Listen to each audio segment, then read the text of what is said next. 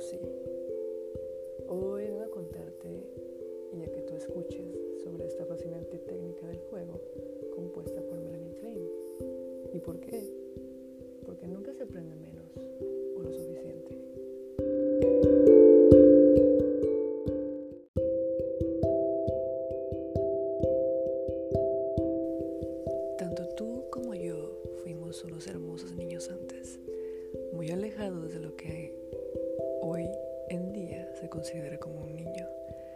Sabes, llenos de tecnología y juegos extraños.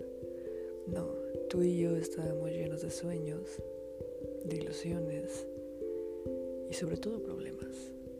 Muchos problemas. Una cantidad inmensa de problemas.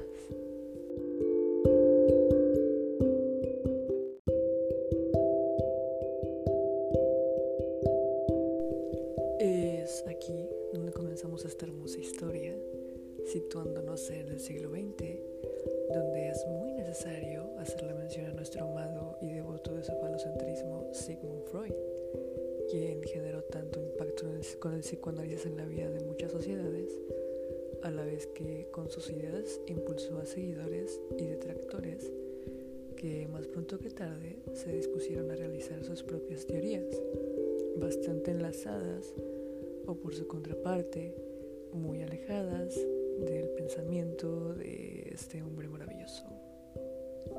Maravilloso entre muchas comillas.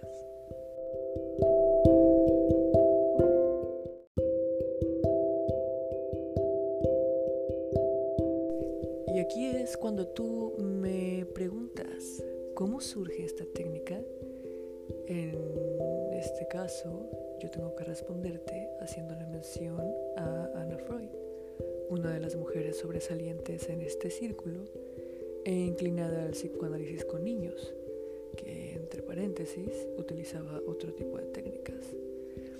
Ella fue quien detonó la evidente problemática en relación con el proceso psicoanalítico de su padre, Sigmund Freud, y el infante, ya que no se pretendía que un diván y la libre asociación tuvieran el mismo efecto como en un paciente adulto.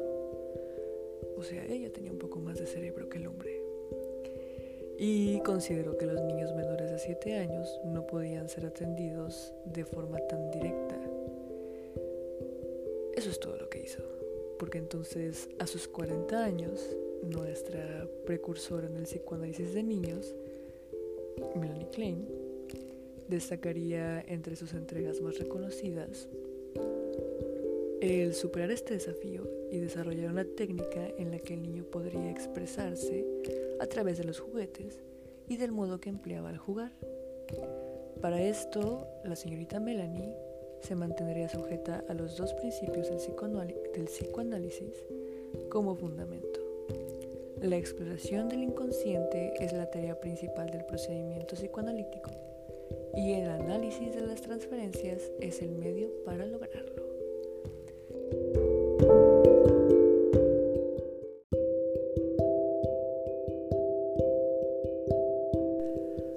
Así es como esta mujer, utilizando papel, colores, hilo, algunas pelotas, juguetes pequeños o grandes y sin muchas características que permitieran al niño manifestar al máximo su imaginación, inclusive con el mismo analista siendo partícipe a semejanza del menor o como iniciador del juego, se aspiraba a analizar prestando bastante atención al significado del mismo a la transferencia y a la fantasía inconsciente que expresaba el pequeño mediante la sesión.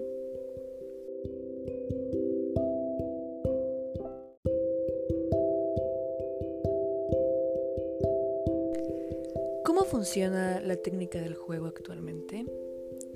Al emplear el juego como herramienta principal, queremos que al niño le llame la atención y genere interés y es por eso que recurrimos a algo habitual en su etapa temprana.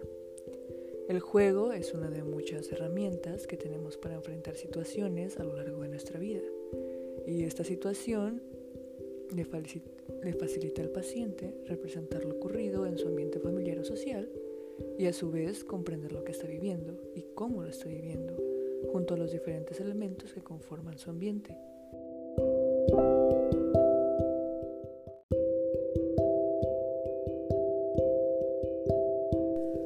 La mamá, el papá, los hermanos, las hermanas, su maestra, su maestro y sus amigos. Cosas o situaciones que van a generar emociones a un mínimo o a un máximo nivel y con las que es necesario trabajar. Algo importante en esta práctica es reconocer la exageración al momento de proponer situaciones que conllevan a peligro, con la tranquilidad de que siguen siendo simulaciones de un juego y que al menor no le pasará nada o está fuera de peligro. Algo como alguien que se come a otro alguien o también alguien que está matando a otro alguien con la finalidad de que el paciente tenga confianza con su terapeuta, reconociéndola como una figura de protección, así como a sus padres en caso de algún malestar emocional.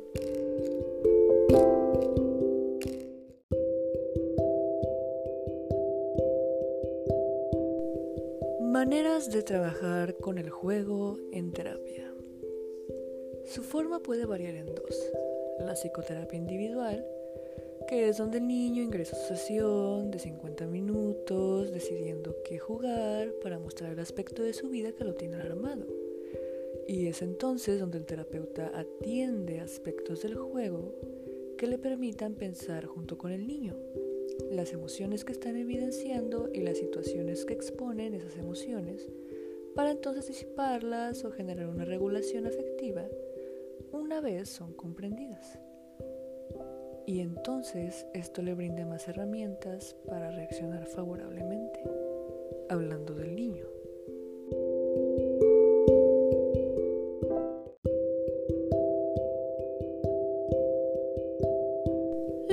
otra manera sería una video retroalimentación, donde los padres se integran a la sesión de juego junto a su hijo por un máximo de 20 o 30 minutos, siendo grabados de por medio, que por supuesto ellos saben de esto, con el fin de llevarlos a conocer el motivo de la consulta o la dinámica manejada en la familia.